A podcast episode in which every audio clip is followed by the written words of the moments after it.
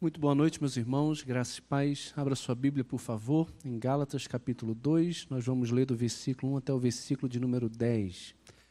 Você que nos visita pela primeira vez, seja muito bem-vindo, muito bem-vinda. É uma alegria para nós ter cada um de vocês aqui. Nosso desejo é que vocês voltem outras vezes.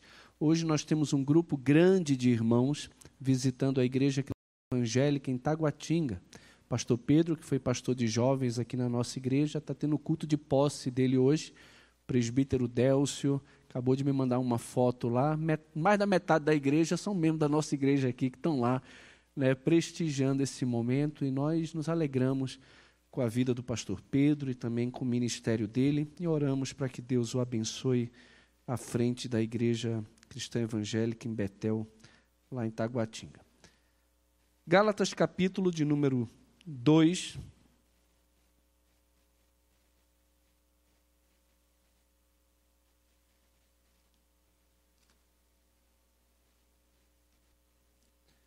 Nós estamos caminhando no mês de janeiro e fevereiro em cima da epístola de Paulo aos Gálatas, que é o evangelho da graça, puro, simples. A partir de março vamos começar uma exposição bíblica em cima do Evangelho de João, com o tema O Verbo se fez carne e habitou entre nós. Devemos caminhar oito meses nesse ano em cima do Evangelho de João e não vamos conseguir vencer esse Evangelho em apenas oito meses. É possível que no ano que vem nós vamos caminhar também em cima do Evangelho de João. A nossa igreja sempre caminha em cima de mensagens expositivas em série para que não possamos fugir de nenhum desígnio de Deus, de nenhuma palavra de Deus, e assim sermos obrigados a pregarmos toda a Escritura. Então, convido você a ler, acompanhar a leitura desse texto, Gálatas capítulo 2, do versículo 1 até o versículo de número 10, diz assim a palavra do nosso Deus. 14 anos depois, subi outra vez a Jerusalém com Barnabé, levando também a Tito. Subi em obediência a uma revelação e lhes expus o evangelho que prego entre os gentios, mas em particular aos que pareciam ser de maior influência, para de algum modo não correr ou ter corrido em vão. Contudo, nem mesmo Tito, que estava comigo, sendo grego, foi constrangido a circuncidar-se. E isto por causa dos falsos irmãos que se entremeteram com o fim de espreitar a nossa liberdade que temos em Cristo Jesus e reduzir-nos à escravidão, aos quais nem ainda por uma hora nos submetemos para que a verdade do Evangelho permanecesse entre vós. E quanto àqueles que pareciam ser de maior influência, quais tenham sido outrora, não me interessa, Deus não aceita a aparência do homem, esses digo que me pareciam ser alguma coisa, nada me acrescentaram.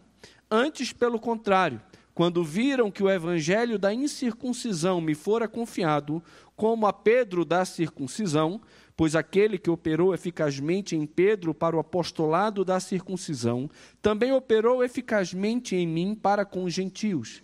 E quando conheceram a graça que me foi dada, Tiago, Cefas e João, que eram reputados coluna, me estenderam a mim e a Barnabé a destra de comunhão, a fim de que nós fôssemos para os gentios e eles para a circuncisão, recomendando-nos somente que nos lembrássemos dos pobres, o que também me esforcei por fazer. Queria falar um pouco hoje sobre essa verdade do evangelho que Paulo está falando aqui. O apóstolo Paulo ele fala sobre o seu evangelho e ele está sofrendo ataques severos contra a sua autoridade e contra o evangelho que ele está pregando, que ele diz que é a verdade do evangelho.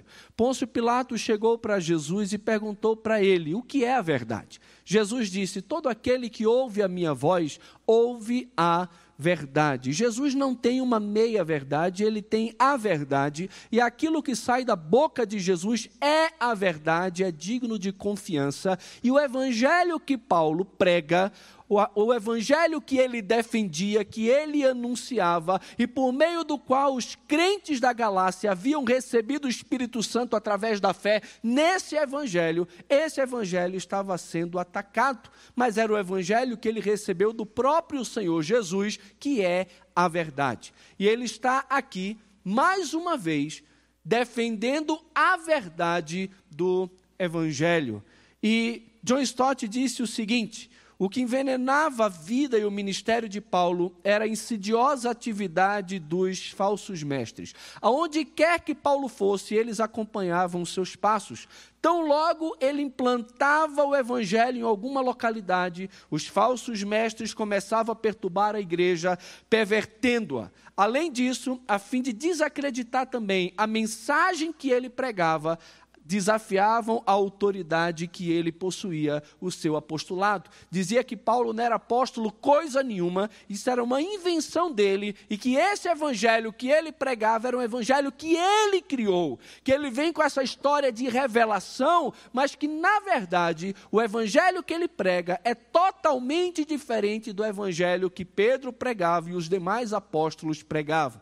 Que Paulo não tinha nenhuma comunhão com os crentes que estavam em Jerusalém e com os apóstolos que caminhavam com Cristo. A autoridade dele era atacada a fim de que a sua mensagem também fosse desacreditada por meio daqueles que haviam recebido. Agora, quando nós olhamos para um texto desse, nós que gostamos de ser muito pragmáticos, né, e não deveríamos ser assim, porque toda verdade é verdade de Deus, contida na palavra de Deus, e é útil para a nossa vida, nós deveríamos abraçar como sendo verdade de Deus, útil para nós. Às vezes, um jovem senta no banco da igreja e vai ouvir sobre relacionamento de marido e esposa. Chega na hora de fazer uma exposição sobre Efésios, sobre o papel da mulher em relação ao marido. Aí a pessoa fala: para que essa palavra para mim? Isso não me interessa. Claro que interessa. Como não interessa, você não vai casar um dia? Você precisa saber qual é o plano de Deus para a sua vida, para a sua família. Qual é a pessoa com quem você vai se casar? É uma mulher de Deus? É temente a Deus? É submissa a Cristo? Você precisa saber. Então, toda a verdade de Deus, meu irmão, é útil para a minha vida e também para a sua vida. Agora, mas por que eu e você temos que nos importar com isso? Esse é um assunto que de fato nos interessa pois os detratores de Paulo têm uma porção de sucessores na igreja cristã também na atualidade. 70% do Novo Testamento são epístolas paulinas. Coloque Paulo em descrédito e você tem metade, mais da metade de todo o Novo Testamento indo para o chão. A base da teologia cristã está fundamentada também, ou às vezes até principalmente, nos escritos do apóstolo Paulo. Então, se nós levarmos em consideração o que os detratores de Paulo estão dizendo a respeito de Paulo, hoje a nossa fé vai para o chão.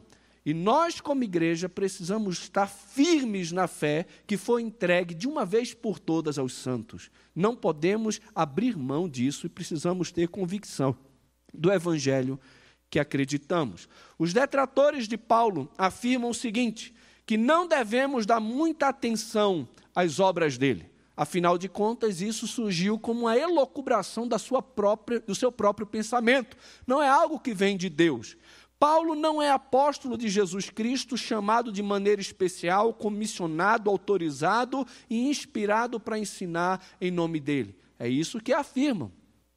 Além disso, ignoram as reivindicações do próprio Paulo sobre a origem do seu evangelho, de que ele não recebeu de homem nenhum, mas do próprio Senhor Jesus. Eles negam isso. Negam. E também diz que o evangelho de Pedro era diferente do de Paulo e que esse deveria ser rejeitado. Você sabia que tem muita gente acreditando nisso? E que tem muita gente que um dia fez parte da igreja cristã ortodoxa, que abraçou a fé entregue aos apóstolos e que hoje estão se voltando novamente para hábitos judaizantes, porque se teve um teólogo e um apóstolo que se levantou contra as práticas judaicas no meio da igreja, esse foi o apóstolo Paulo e por isso ele era tão odiado e também perseguido, principalmente por esse grupo conhecido como os judaizantes. Então, quando nós lemos esse texto, e vemos Paulo citando a visita dele a Jerusalém 14 anos depois da sua conversão, mostrando que o evangelho que ele pregava ele não havia recebido de ninguém senão do próprio Senhor, e não só pregava, mas estava pregando. citar essa visita a Jerusalém foi importante para demonstrar aos seus leitores algumas questões. A primeira delas é a autoridade do Evangelho e também do próprio Paulo. Qual foi a reação de Paulo ao chegar lá em Jerusalém? Ele vai até Jerusalém e ele expõe o Evangelho. Agora, ele não subiu, meus irmãos, com esse fim.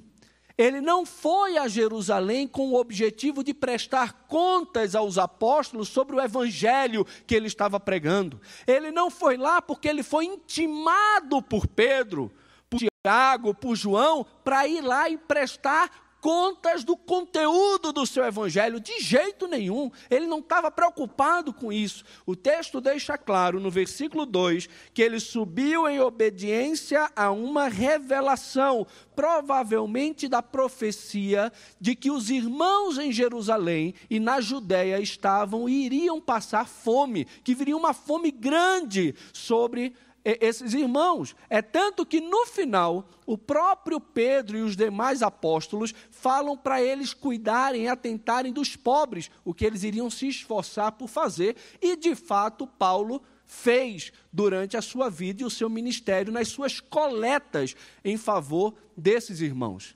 Mas ele não vai para prestar conta como se ele fosse um apóstolo de categoria inferior. Não, ele vai lá para por causa dessa revelação, e ao chegar lá, ele aproveita a situação e expõe o seu evangelho àqueles que pareciam ser de maior influência. O que é que ele expõe? O evangelho que ele pregava e pregava entre os gentios. Paulo não apenas recebe uma revelação de Deus, que é o seu evangelho, mas ele expõe essa revelação esse evangelho e ele prega a um grupo específico de pessoas. Ele foi chamado e designado por Deus para ser apóstolo dos gentios. Ele ia sempre em cidade em cidade, ia numa sinagoga, pregava o evangelho primeiro nas sinagogas, mas logo depois ele partia para os gentios, porque ele entendia que esse era o seu chamado. Quando nós vemos Paulo escrevendo para a igreja de Roma, uma igreja que ele ainda não tinha ido visitar, o desejo dele era ir nessa igreja a fim de confirmar esses irmãos como apóstolo dos gentios. Porque toda igreja cristã, ela é alicerçada sobre o fundamento dos apóstolos. Não existe uma igreja que seja igreja cristã, de fato, que rejeite o ensino apostólico. Hoje nós vemos um movimento falando sobre o espírito de Jesus. Então, igreja só é igreja se levar em consideração os evangelhos. Como assim? Quer dizer que o evangelho tem um poder e as palavras que estão grifadas em vermelha na sua Bíblia têm mais autoridade do que qualquer outra palavra de todo o Novo Testamento, isso está errado. Isso está errado. Todo o Novo Testamento é palavra de Deus. Os apóstolos foram comissionados por Cristo e têm autoridade de Cristo. Foram inspirados pelo Espírito de Deus a escrever um texto sagrado, inspirado, inerrante e infalível como base de autoridade e fé para a igreja cristã. Por isso que a igreja perseverava na doutrina dos apóstolos, uma igreja que apenas se reúne para louvar o Senhor de qualquer maneira e que não constrói a sua prática em cima da doutrina dos apóstolos, não é uma igreja cristã de forma alguma. Paulo, então, expõe o seu evangelho, um evangelho que ele deixa claro que era pregado aos gentios. Mas a quem ele expõe? Aqueles que pareciam ser de maior influência. Com que objetivo? Não parecer ter corrido em vão. Já que eu estou aqui, eu vou aproveitar e vou àqueles que é, são reputados coluna da igreja e vou apresentar, expor esse evangelho de, do qual eu não me envergonho, do qual eu não tenho medo, para aqueles que já estavam em Cristo antes de mim e foram apóstolos de Jesus antes de mim. Por que isso foi importante? Isso foi importante exatamente por causa dessas constantes acusações que ele sofria, dizendo que o evangelho dele era diferente do evangelho dos apóstolos e que ele não tinha nenhum tipo de autoridade da igreja de Jerusalém e do, dos apóstolos que estavam em Cristo antes dele. Então ele já procura aquele grupo seleto de pessoas, Pedro, Tiago e João. João aqui é o meu irmão de Jesus. Né? Não, João não, Tiago é o meu irmão de Jesus, não é Tiago o apóstolo. Tiago o apóstolo já tinha sido decapitado a essa época aqui, mas ele vai lá e Tiago, meu irmão de Jesus, também era coluna da igreja. Um homem de uma fé fundamental que teve uma participação imprescindível no concílio em Jerusalém. Além disso, meus irmãos, ele, quando chega lá, expõe, e ele parece falar uma palavra dura aqui. Ele chega no versículo 6 e diz: Quanto àqueles que pareciam ser de maior influência, quais tenham sido outrora, não me interessa. Deus não aceita a aparência do homem. Esses digo que me pareciam ser alguma coisa, nada me acrescentaram. A ideia de Paulo aqui não é menosprezar de forma alguma esses homens que eram, como ele já havia falado, colunas da igreja, homens que estenderam a destra de comunhão para ele. A ideia aqui é diminuir um pouco, entende? A reputação que esses falsos judaizantes estavam dando a esses homens em detrimento dele mesmo, de Paulo. Esse é um problema muito sério que acontece no meio das igrejas. Meus irmãos, Deus levanta pessoas distintas com dons diferentes e são fundamentais para o progresso do Evangelho. Quando nós nos levantamos para comparar um com o outro, o dom de um com o outro, nós estamos, na verdade, destruindo a igreja do Senhor. Deus chama um para uma área e outro para outra área, e nós queremos ficar comparando, achando que todo mundo tinha que fazer aquilo que o outro faz. E isso está errado. Isso, na verdade, não edifica, isso destrói a igreja. A igreja deixa de perceber a beleza da unidade, apesar da diversidade do corpo de Cristo. Você é uma bênção. Você não precisa ser o pastor Eduardo, você é uma bênção, ainda bem que você não é, porque tem dia que nem eu mesmo me aguento, meu irmão. E louvado seja Deus pela diversidade dos dons, você é uma bênção. É uma bênção. Eu vi pessoas aqui agora na semana divertida, trabalhando, fazendo teatro, cantando, pulando com as crianças. Tem coisa que eles fazem que eu nunca faria. As irmãs na cozinha, todo mundo junto ali, servindo ao Senhor. Louvado seja Deus pela diversidade do corpo, porque nessa diversidade, em unidade, a igreja cresce. Agora, cuidado, para a gente não ficar elogiando um, exaltando um demais em detrimento do outro, causando divisão, ciúme e contenda no meio do povo de Deus. Então Paulo, ele escreve isso aqui para baixar a bola e mostrar para a igreja da Galácia, principalmente aqui ele está escrevendo, de que diante de Deus isso não importa. Isso não tem valor nenhum. Valor nenhum. Agora, qual foi a reação dos apóstolos? Quando receberam a visita de Paulo e ouviram o evangelho que ele expôs para eles. Diz que estenderam a destra de comunhão. Estenderam a mão e disseram: Vocês estão conosco, vocês são um com a gente, temos comunhão com vocês. Quando nós olhamos para o 1 João, capítulo 1, João vai escrever: Essas coisas vos escrevemos para que, crendo, tenhais comunhão conosco, e a nossa comunhão é com Deus e com o seu Filho Jesus Cristo. Olha, se confessarmos os nossos pecados, o sangue de Cristo nos purifica de todo pecado e mantemos comunhão uns com os outros. João, que estende a destra de comunhão junto com Pedro e Tiago para Paulo e Barnabé, está dizendo o seguinte: nós entendemos que vocês são de Deus, nós entendemos que vocês são irmãos em Cristo e nós aceitamos esse evangelho que vocês pregam, nós estamos juntos, eu tenho comunhão com vocês. Se você fosse um herege, Paulo, jamais nós estenderíamos a mão e abraçaríamos você, acolheríamos você na comunidade dos santos. Jamais. Hoje mesmo nós vimos de manhã que devemos saudar uns aos outros, mas aqueles que são hereges nem sequer devemos cumprimentar. É o que a palavra de Deus fala. Agora nós temos os líderes da igreja de Jerusalém recebendo no centro da igreja em Jerusalém no meio daqueles que eram apóstolos com Cristo e antes de Paulo, estendendo a eles a destra de comunhão. Agora acaba todo tipo de fofoca, de maledicência ou de intriga querendo menosprezar a autoridade de Paulo e a pessoa de Paulo. Porque a igreja de Jerusalém, os líderes de Jerusalém haviam abraçado é, a comunhão com ele e também com Barnabé. Reconheceram que o evangelho de Paulo era perfeito, era perfeito, não precisava acrescentar absolutamente coisa alguma. Final do versículo de número 6: Aqueles que pareciam ser alguma coisa, nada me acrescentaram. Não quer dizer que eles não acrescentaram nada a Paulo porque eles não tivessem algo a acrescentar como dons, bênção, não é nada disso. O que eles não acrescentaram, eles não acrescentaram nada novo ao evangelho que Paulo pregava. Porque já era um evangelho perfeito, um evangelho pleno, completo. Não precisava de nenhum tipo de detalhe, de, de, de ajuste.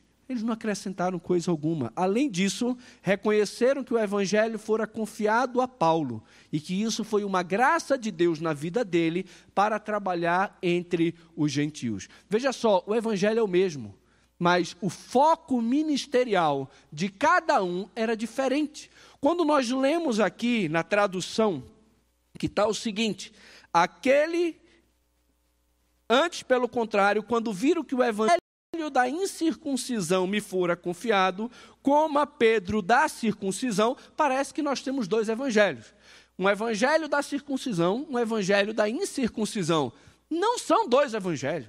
É o mesmo evangelho, mas o mesmo evangelho sendo proclamado a dois povos distintos. Um aos judeus e outro aos gentios. Pedro recebeu um comissionamento de Jesus para pregar aos da circuncisão. E eles entenderam que Paulo recebeu de Deus uma graça, um privilégio, um presente de pregar também o evangelho da incircuncisão, ou o evangelho para os incircuncisos, para os gentios. Da mesma forma que a graça de Deus havia operado eficazmente em Pedro, para o apostolado entre os da circuncisão, também havia operado eficazmente em Paulo para o apostolado para a incircuncisão, para os gentios. E eles reconhecem isso. Esse homem foi alcançado por Deus e recebeu de Deus uma graça de pregar o evangelho aos gentios. É o que Paulo vai dizer em Efésios capítulo 3: A mim, o menor de todos os santos, me foi dada esta graça de anunciar aos gentios o evangelho das riquezas de Cristo, das insondáveis riquezas de Cristo. Então, ele via isso como uma graça. A igreja viu isso como uma graça e entendeu que esse evangelho era perfeito. Então, nós temos um único evangelho mas com focos diferentes. Um para circuncisão, outro para incircuncisão. Além disso, a sua visita a Jerusalém foi importante para demonstrar aos seus leitores o trato da igreja de Jerusalém com Tito. Paulo, ele tem uma atitude meio ousada. Ele vai para Jerusalém, o centro do judaísmo, e o centro da igreja cristã, porque o surgimento dela é ali. Vai para aqueles que eram apóstolos antes dele. E ele leva quem consigo nessa viagem?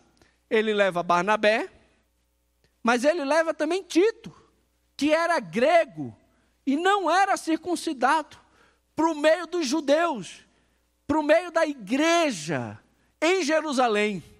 E aí vem as questões. Como reagiriam os apóstolos em Jerusalém ao companheiro gentil de Paulo e à sua missão gentia? Ele seria aceito? Tito seria acolhido no meio da igreja? Além disso, receberiam Tito como um irmão ou repudiariam por não ser circuncidado? Endossariam o evangelho de Paulo ou tentariam modificá-lo de alguma forma? Como? Meus irmãos, olhar para o trato da igreja de Jerusalém com Tito é importante porque revela algumas coisas. É importante porque revela, em primeiro lugar, o conteúdo do evangelho da igreja em Jerusalém. Como eu falei, Tito era um crente gentil, grego, que estava na companhia de Paulo e que foi acolhido pela igreja. Será que Paulo teria aqui alguma intenção de causar algum constrangimento à igreja de Jerusalém? De forma alguma. O que Paulo quer é manter a verdade do evangelho de que em Cristo tanto judeus quanto gentios são aceitos por Deus. Ninguém precisa fazer absolutamente nada para poder ser aceito por Deus se não se arrepender dos seus pecados e colocar sua fé em Jesus Cristo como seu único e suficiente Senhor e Salvador. Isso basta. Basta crer em Cristo para a remissão dos nossos pecados e para sermos aceitos diante de Deus. Jesus Cristo e nada mais é suficiente para a nossa salvação. Quando nós olhamos para o nosso texto, nós vemos que a igreja em Jerusalém não constrangeu Tito a se circuncidar e também não tolhiu a liberdade que ele tinha em Cristo não impôs sobre Tito nenhum jugo que os judaizantes estavam querendo impor, dizendo que se ele não se circuncidasse, ele não seria salvo. Olha o problema que estava acontecendo nas igrejas que Paulo plantava. Toda vez que ele plantava uma igreja, havia um grupo de judaizantes querendo minar a autoridade de Paulo, o evangelho de Paulo, dizendo que além de Cristo também era necessário circuncisão e a obediência à lei de Moisés. E Paulo está dizendo, de forma alguma, isso não é verdade. Basta Cristo, basta crer em Jesus que o homem é salvo pela graça por meio da fé independente de qualquer tipo de obra, de qualquer tipo de religiosidade. Jesus é suficiente, a obra que ele fez na cruz já pagou por todos os nossos pecados. E quer ver uma prova disso? Tito foi comigo para Jerusalém e quando ele chegou lá, que foi introduzido em minha companhia entre os apóstolos, sabe o que eles fizeram? Nada. Eles não forçaram, não constrangeram Tito a se circuncidar. De forma alguma, ele não se sentiu impelido, ele não se sentiu mal no meio daqueles irmãos, ele foi abraçado mesmo sendo um incircunciso. E ele não teve a sua liberdade em Cristo tolhida, não teve sua liberdade em Cristo espreitada. E essa era a questão importante aqui. A liberdade com a qual Cristo nos libertou seria mantida? Seria ou não seria? Aqui foi, graças a Deus foi. Mesmo que tivesse um grupo que estavam querendo espreitar a liberdade de Tito. Que Paulo vai dizer aqui no versículo de número 4, e isto por causa dos falsos irmãos que se entremeteram com o fim de espreitar a nossa liberdade que temos em Cristo Jesus e reduzir-nos à escravidão. Que escravidão é essa, meus irmãos? É a escravidão à lei. É a escravidão a um sistema que não tem poder nenhum para salvar o homem, senão para avultar o seu pecado. Por isso que Paulo vai dizer mais na frente, e nós vamos olhar, que todo aquele que se coloca debaixo da lei está colocando-se, na verdade, debaixo de maldição. Porque a Bíblia diz: Maldito todo aquele que não cumpre um único preceito dessa lei. Se você peca em um ponto de toda a lei, você se torna maldito por toda ela. E Paulo está dizendo: esse jugo de escravidão, eles não vão impor sobre nós. E ele vai dizer o seguinte: aos quais nem ainda por uma hora nos submetemos, para que a verdade do evangelho permanecesse entre vós. Eles não não se submeteram a esse jugo, a essa pressão de ter que se circuncidar para que a verdade do evangelho permanecesse entre vós. Era um negócio sério aqui. Não é uma questão de eu posso fazer ou não posso fazer. Como a gente encontra em Romanos capítulo 14, uma questão de opinião. Aqui é uma questão central à fé. Eles estão dizendo que sem circuncisão, sem a lei de Moisés, o homem não pode ser salvo. É algo muito sério. está atacando a verdade do Evangelho. E Paulo se levanta de forma muito firme para ir contra nisso, contra essa atitude. Por isso, ele fala sobre a sua visita a Jerusalém e mostra como a igreja de Jerusalém tratou Tito nessa viagem. Mas também serve para mostrar o falso evangelho também dos falsos irmãos. O slogan do Partido dos Judaizantes encontra-se em Atos 15, 1. Se não vos circuncidardes, segundo o costume de Moisés, não podeis ser salvos. Esses judaizantes aqui, os quais fingiam ser cristãos verdadeiros, não eram cristãos verdadeiros, eram falsos irmãos. No entanto, a doutrina deles, porque declarava submissão a Cristo, era contrária ao judaísmo tradicional. E porque exigia a circuncisão e a obediência à lei mosaica como pré-requisito para a salvação, também era contrária ao cristianismo. Eles eram falsos irmãos. Eles estavam no meio da igreja, diziam que Jesus era Deus, era o Senhor, mas ao mesmo tempo estava querendo impor à igreja práticas judaicas e a obediência à lei como sendo algo necessário para a salvação. Eles não eram crentes de verdade. Eles não entenderam o que é o evangelho. O evangelho é só um. Se você crer no evangelho errado, você pode ter um destino errado. Pode. Você pode abraçar Jesus, dizer que ele é maravilhoso, que ele é lindo, que você o ama. Você pode cantar louvores a respeito de Jesus, mas se você crê no Jesus que a sua cabeça montou, você está crendo no evangelho errado. E o seu destino pode ser muito errado. Então, é importante entender o que é o evangelho e não abrir mão da verdade do evangelho, como Paulo nem por uma hora sequer abriu mão.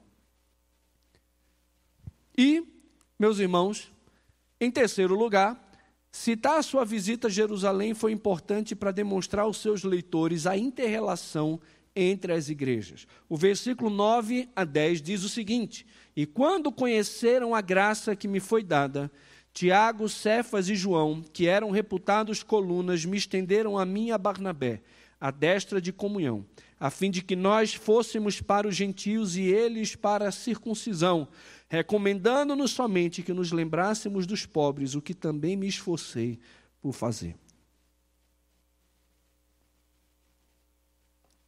Era importante para Paulo citar essa questão e mostrar que a interrelação demonstrada aqui, da qual ele está falando, atinge três esferas. A primeira dela é teológica. Mostra que existe uma mesma fé tanto a igreja de Jerusalém como a igreja da Galácia, eles estão unidos por meio de um evangelho, por meio de uma única fé. É uma só fé, um só Senhor, um só batismo, um só Deus e Pai de todos, o qual está sobre todo e age através de todos. É uma unidade. Existem duas igrejas, mas existe uma igreja só, que é a igreja de Cristo, e uma única fé, porque tem um só evangelho. Existe uma interrelação entre igrejas cristãs. Nós somos uma igreja cristã e evangélica. Olha, somos crentes duas vezes: cristãos e evangélicos. E temos comunhão. Estendemos a nossa destra da comunhão para outras igrejas que também possuem a mesma fé. Por isso que hoje é tão importante carta de transferência. Antigamente, quando você saía de uma igreja para outra igreja, geralmente dava-se carta de transferência. O Heitor, vamos pegar o caso do Formágio. O Formágio, nosso diácono, né, saiu, foi transferido como comandante da base de Santos, está lá, e nas férias, ele me mandou uma mensagem pedindo uma carta de transferência para a igreja que ele está congregando lá. E por que ele está pedindo uma carta de transferência? Porque o pastor da igreja quer uma recomendação a respeito de quem é esse sujeito que está vindo para a nossa igreja e que quer servir aqui. Será que ele tem a mesma fé que a nossa? Quem é esse cara? É um herege que está saindo, fugido de alguma outra igreja, que está vindo para cá trazer problema? No caso do formágio, não. Ele é uma grande bênção. E aquele pastor ele vai receber uma, uma alegria na vida dele, que é receber o formágio e a sua família. Mas é importante. Antigamente, quando saía-se de uma igreja batista para uma outra igreja batista, você quase não pedia carta de transferência, porque você sabe ou sabia o que as igrejas batistas acreditavam. Quando alguém sai de uma presbiteriana para uma outra presbiteriana, ah, para que pedir carta de transferência? Eu sei o que ele crê, mas hoje está difícil. Porque até entre batistas e batistas, presbiteriano e presbiteriana, cristãs evangélicas e cristãs evangélicas, existe às vezes muita diferença daquilo que se prega, de como se acredita em determinados assuntos a respeito da fé. Algumas não são essenciais, mas talvez outros são. E nós precisamos tomar cuidado, porque a nossa comunhão não é com igrejas que se dizem evangélicas, só no nome, mas que mantêm a fé que foi entregue aos santos uma vez por todas, uma fé apostólica. Então, existe uma interrelação entre as igrejas. Paulo é apóstolo dos gentios, mas está recebendo uma desta de comunhão da igreja dos judeus, do, dos da circuncisão, mostrando que existe comunhão, mesmo de culturas diferentes, raças diferentes, classes diferentes. Se existe a mesma fé, no mesmo evangelho, então existe comunhão entre nós. Existe comunhão. A segunda interrelação que ele trabalha aqui é ministerial existe o mesmo alvo. O alvo é tornar o Evangelho de Cristo conhecido. Esse é o mesmo alvo. Só que um vai para um povo, o outro vai para outro. Um vai para uma raça, o outro vai para outro. Um tem um foco bem definido, o outro tem outro. Mas o alvo é o mesmo. A igreja de Jesus está no mundo para fazer o Evangelho de Cristo conhecido no mundo inteiro. E nós nos unimos, junto com nossos irmãos da fé, para propagar esse evangelho ao mundo inteiro. Nós temos missionários que a nossa igreja apoia, que não são da cristã evangélica, são batistas, são presbiterianos, são de denominações diferentes. Como? Os Gideões, que nem é uma igreja, é uma instituição, outros projetos missionários também a igreja apoia. Não é porque não é cristão evangélico que nós não apoiamos, porque nós somos um em Cristo temos o mesmo alvo e não estamos aqui para brigar com igreja nenhuma, senão para somar nossas forças para pregarmos o Evangelho no mundo inteiro. Eu já falei isso aqui. Se você está vindo na nossa igreja, está congregando conosco já há algum tempo, e o pastor Eduardo nunca chegou para você e disse: Oh, que coisa boa, vem para cá, a gente está precisando de gente aqui, ali, ali. Não espere, nunca, eu não vou fazer isso. Não vou chamar você, nunca, nunca aconteceu isso na minha vida ministerial, nunca, de chamar alguém de outra igreja para vir para a nossa igreja. Nunca. Você está aqui, está congregando conosco, está vindo, está visitando. Pode vir, você é muito bem-vindo, muito bem-vinda. Espero que seu pastor saiba que você está vindo aqui. E quando você falha lá no culto, que ele saiba que você está visitando outra igreja. Se você está com algum problema lá, vai lá e resolve esse problema. Rápido. Não fica voando assim, não. Tá? Quer vir para cá? Conversa lá, vem aqui. Se tiver fugindo de pecado, trata o teu pecado lá. Primeiro, para depois vir para cá. Vocês são todos muito bem-vindos. Agora, não pense que eu vou ficar paparicando, convid me convidando para ir na casa de você, assediando você para que você seja membro da minha igreja. O que é que eu ganho com isso? Fala para mim.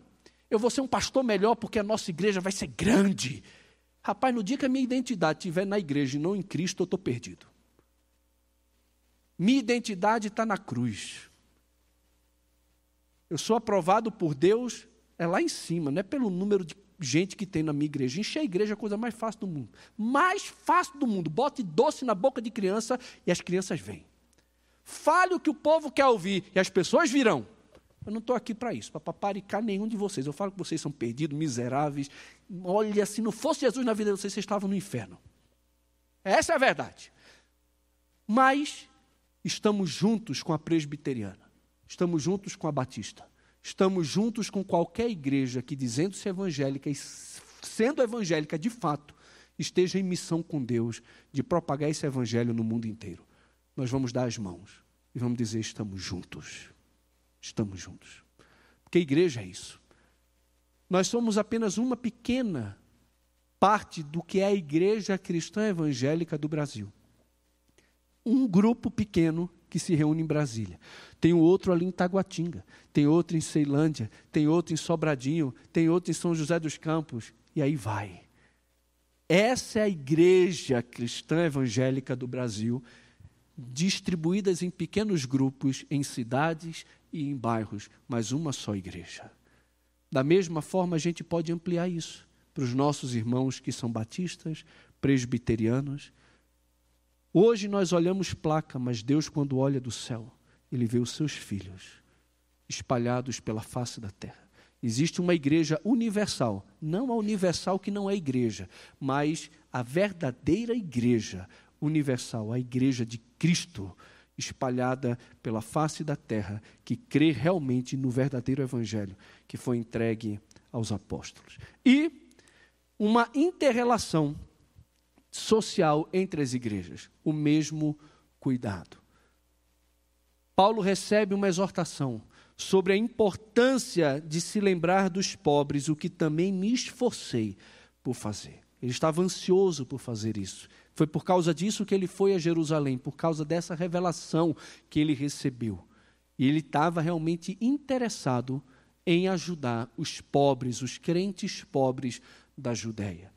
Em todo o ministério dele, ele foi levantando coletas nas igrejas, principalmente as igrejas mais ricas e as igrejas mais pobres, rogaram a ele com muitos rogos o privilégio de poder participar da assistência aos santos, porque é um privilégio poder participar na ajuda de irmãos que estão passando por necessidade. Então existe essa interrelação.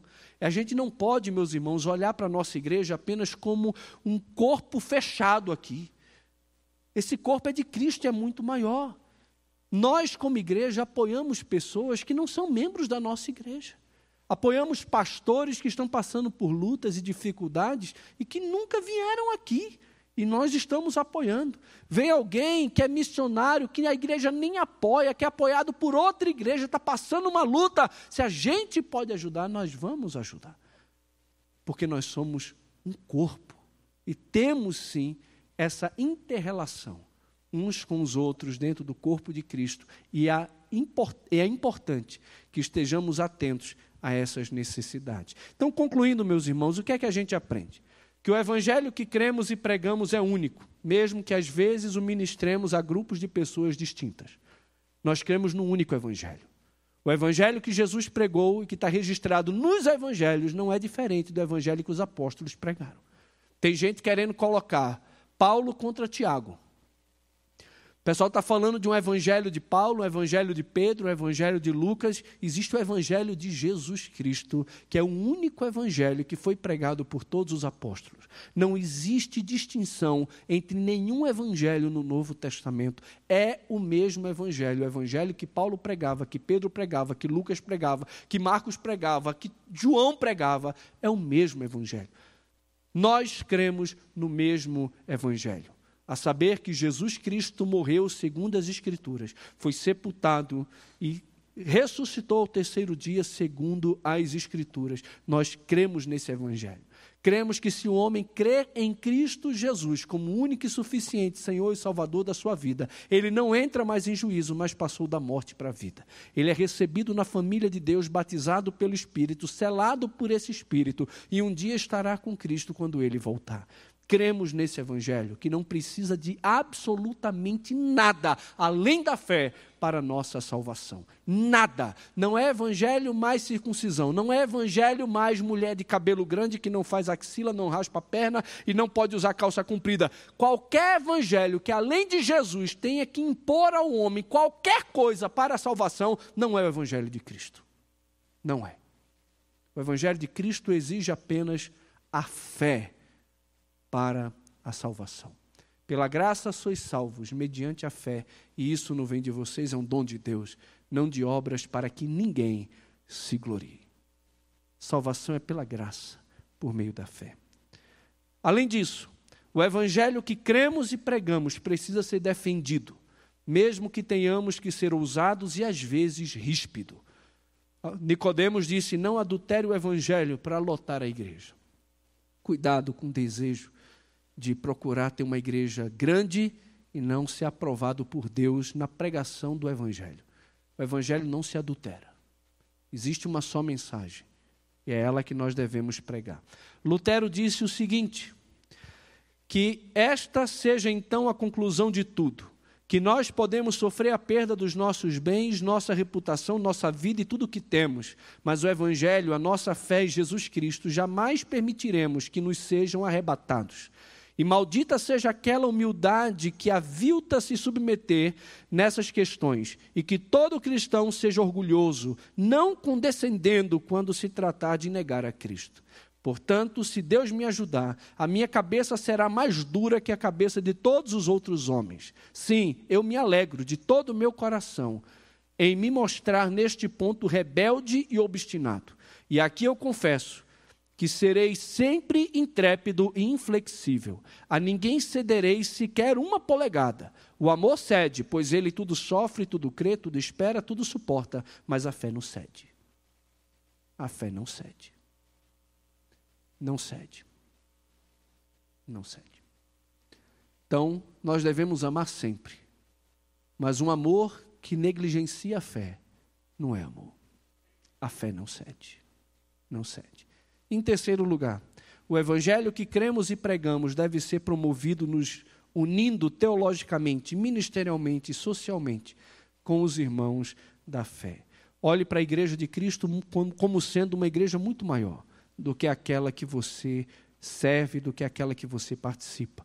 O reino de Deus é muito maior e existe uma relação e uma interrelação entre as igrejas cristãs. Por isso que no nosso boletim a gente fala de uma conferência teológica para a família. Dr. Ted Tripp, que já esteve conosco aqui na nossa igreja, nessa conferência da OANSE, agora vai pregar na igreja presbiteriana de Brasília. E está aqui no nosso boletim, ó. Igreja Presbiteriana de Brasília. A conferência que vai acontecer lá. Por que eu estou divulgando isso? Porque é bom que eu quero que vocês vão lá e sejam edificados. Porque é uma bênção e porque são nossos irmãos. Não tem problema. Agora, eu não ia nunca, nunca colocar aqui uma propaganda de uma igreja adventista. Não, nunca. Porque não é igreja, é seita. Não, é não, pastor. É seita. Seita. Adventista não é igreja, é seita. Além de Jesus, e além da Bíblia, tem que ter os outros escritos, tem que ter muita coisa. Cuidado com isso aí. Vai ler as coisas de lá. Não é igreja, é seita. Ah, os testemunhas de Jeová estão fazendo a programação. De jeito nenhum. É seita. Não. Não temos comunhão. Tratamos bem, pregamos o evangelho, mas a destra de comunhão, não. Porque não tem comunhão. Não tem. Agora, nossos irmãos presbiterianos vai ter uma conferência lá. Pode ir lá, vai ser uma benção. E domingo, o doutor Ted Tripp vai estar aqui. E mulheres, segunda-feira, a esposa dele vai dar uma palestra para vocês de graça. 0800, aqui na nossa igreja. E ainda vai ter lanchinho do Biscoito Mineiro. Não, não pode ser Biscoito Mineiro, não, que hoje o pessoal da comissão fiscal disse que não podia. Estou brincando. Estou brincando. Mas somos um só. Vamos nos unir. As igrejas verdadeiramente cristãs com o propósito de proclamar o único Evangelho, para que todos possam conhecer a verdade que liberta, porque ainda tem, meus irmãos, muita gente escravizada a costumes e a uma religiosidade que não tem poder nenhum para salvar, senão para escravizar e também amaldiçoar. Se você é alguém que está querendo caminhar com Cristo, e além de Cristo, você está impondo sobre a sua vida questões de lei judaica, você está atraindo sobre a sua vida maldição. A gente vai olhar mais para o desenrolar dessa carta aqui e você vai se assustar. Vai se assustar com a declaração de Paulo a respeito desse assunto. O Cristo é suficiente para você, ou não é? Se vos deixar de circuncidar, Cristo de nada vos aproveitará. De nada. Ah, nem um pouquinho, não, nada. Ele não vai aproveitar nada. De Cristo de nada vos aproveitará. De Cristo vos desligaste e da graça decaíste. Agora vamos pegar outras coisas.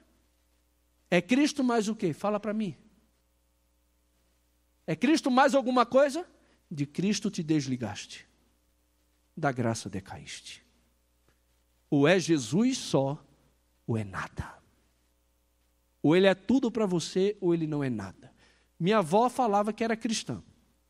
Aí você entra na casa dela, mas não tem só Cristo. Tem Cristo, mas tem São Judas Tadeu, tem São Pedro, tem São Jorge, tem Nossa Senhora. Aí depois você vai entrando mais para dentro da casa, tem uma estátua de, um, de uma deusa indiana lá. Aí você anda mais um pouco, tem um Buda de costas, que é para dar sorte. O quê? E é mais ou menos isso que está acontecendo hoje em dia. O pessoal diz que é crente, diz que é de Deus, diz que entendeu o Evangelho, mas está se abraçando com muitas outras coisas para poder ser aceito diante de Deus, e não só Cristo. Precisamos entender que o Evangelho é único, precisa ser defendido, e que nós, como igreja de Deus, precisamos nos unir junto com o povo de Deus de verdade e anunciar esse Evangelho porque tem gente que precisa ser liberto da religiosidade, das garras do diabo e do pecado para viver para Deus. É minha responsabilidade sua responsabilidade, como igreja, fazer isso. Que Deus nos abençoe e nos ajude nessa, nessa caminhada. Vamos orar? Você pode ficar em pé? Vamos orar encerrando esse momento. Mais uma vez, você que nos visita, seja muito bem-vindo.